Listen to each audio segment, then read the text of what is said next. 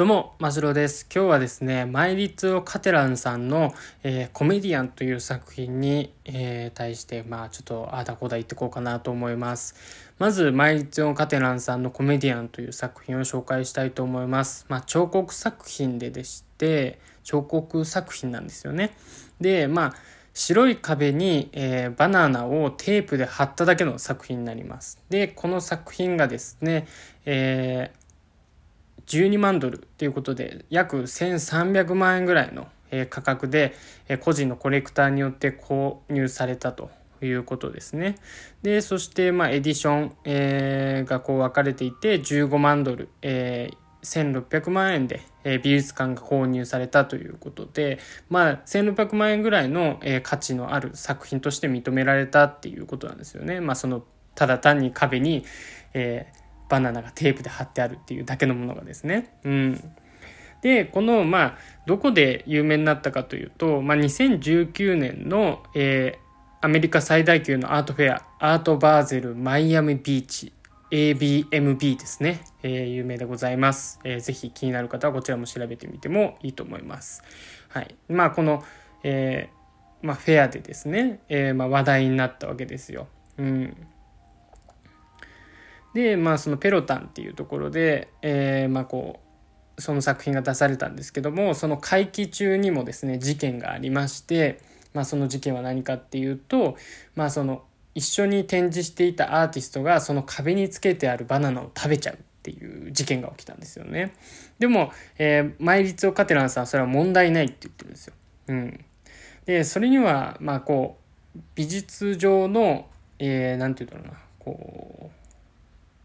そこが面白いところでもあり、まあそのまず一回こうアートとして認められたと。えー、ただ壁にバナナがテープで貼ってあるっていう、えものがまず美術上で認められて保証書みたいなのもあったりするんですよ。これは作品ですよっていう保証書みたいなものがあってじゃあそれは美術作品ですねアート作品ですねっていうことになっているんですよ。で、え、まあバナナを食べちゃうと。じゃあアート作品なくなったじゃんって言っても保証書が残るんですよね。アート作品がそこにあったっていう保証書があったりするんですよ。つまりそこにアートがあったんだよっていうことが証明されていると。いうことで別にアートであるかどうかっていうのはそこに物があるか物がないかっていうことじゃないっていうのがこのマイリツオ・カテランさんのですね、すごいミソな部分でですね、えー、そこがまあ確かに面白いところなんですよね。っていうのもまあ本物のバナナをこう展示してるんですよね。スーパーとかで売ってるようなバナナですよ。まあ言うても腐ってなくなっちゃうしっていうことでもともと別にその物がなくなってしまうってことは想定されているというか想定済みなわけなんですよね。なので一番大事なのはその保証書っていうかそこに作品があった作品を購入したとか作品を売却したっていう保証書だけにしか価値がなくなってしまうっていうアートがどういうふうにアートになるのかアートたらしめるのかっていうことをまあちょっと嘲笑したというかバカにしたような作品になるんですよね。なのでまあそこも面白いなと思うんですよ。